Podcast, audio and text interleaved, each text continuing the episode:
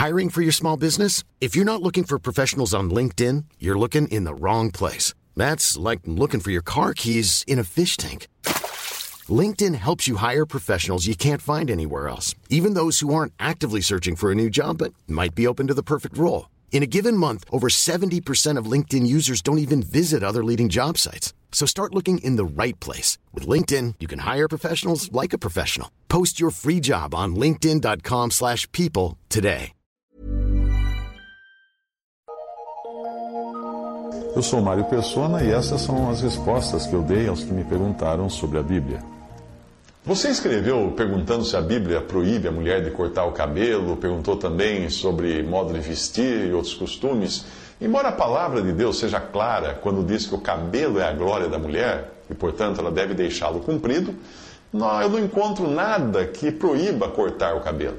Eu entendo que a mulher não deve rapar a cabeça e nem cortar o cabelo curto. Mas eu nunca vi nenhuma passagem que proíba de aparar as pontas ou de fazer algum tipo de corte no cabelo.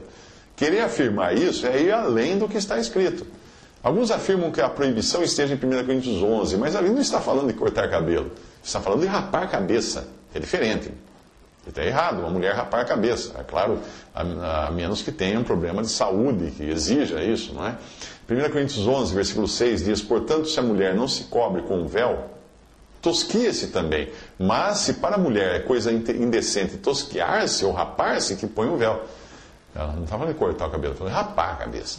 Muitas pessoas têm dificuldade em entender que existe uma diferença entre cortar e tosquear na língua portuguesa.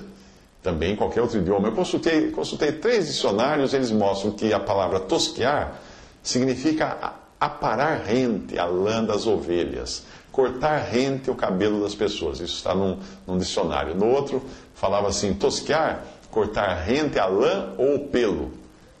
O outro dicionário dizia rapar, cortar rente. Portanto, a passagem de 1 Coríntios está dizendo que a mulher não deve rapar a cabeça. A palavra no grego é keiro, também usada para barbear-se, isto é, rapar-se com navalha.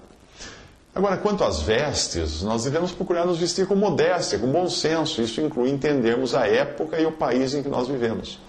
No Oriente Médio, os homens usam vestidos como nos tempos dos primeiros cristãos, e lá não é nenhum escândalo um cristão usar um vestido.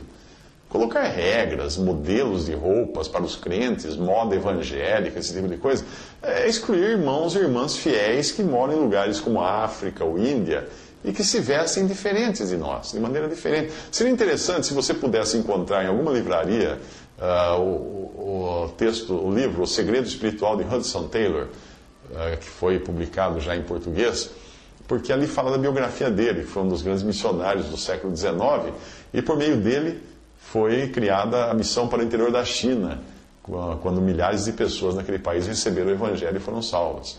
Mas a história completa é que quando ele chegou à China, os missionários ingleses, ele veio da Inglaterra, viviam apenas em alguns poucos lugares do interior, do litoral, e nunca se aventuravam a entrar no interior. E também não havia fruto do trabalho deles. E os chineses achavam estranhos aqueles homens vestidos de, de, de terno, de, de, cartola, de gravata. E quando Hudson Taylor viu que ao pregar o evangelho os chineses estavam prestando mais atenção na sua roupa do que na mensagem, o que ele fez? Ele decidiu vestir-se como os chineses.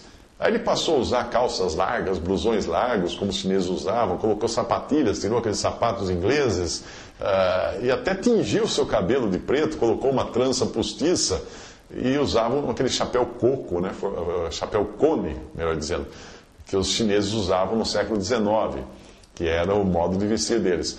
O que aconteceu? A, a missão inglesa na qual ele trabalhava o expulsou. e os outros missionários passaram a criticá-lo, a ridicularizá-lo, a persegui-lo, porque ele não se vestia de terno e gravata, como era o costume dos cristãos eh, ingleses, não dos chineses, dos ingleses.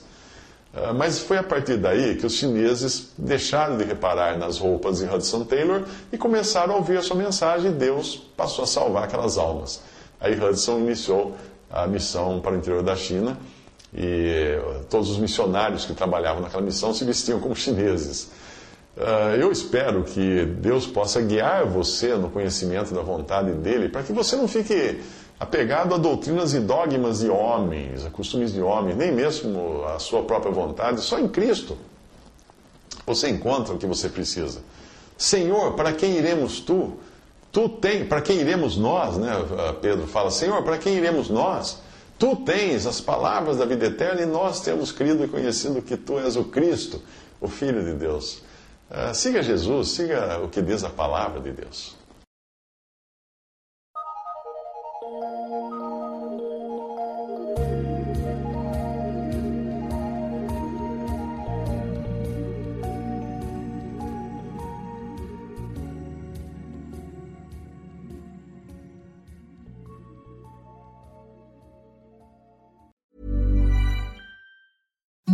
Imagine the softest sheets you've ever felt. Now imagine them getting even softer over time. That's what you'll feel with Bowl and Branch's organic cotton sheets. In a recent customer survey, 96% replied that Bowl and Branch sheets get softer with every wash. Start getting your best night's sleep in these sheets that get softer and softer for years to come. Try their sheets with a 30-night guarantee. Plus, get 15% off your first order at bowlandbranch.com. Code BUTTERY. Exclusions apply. See site for details.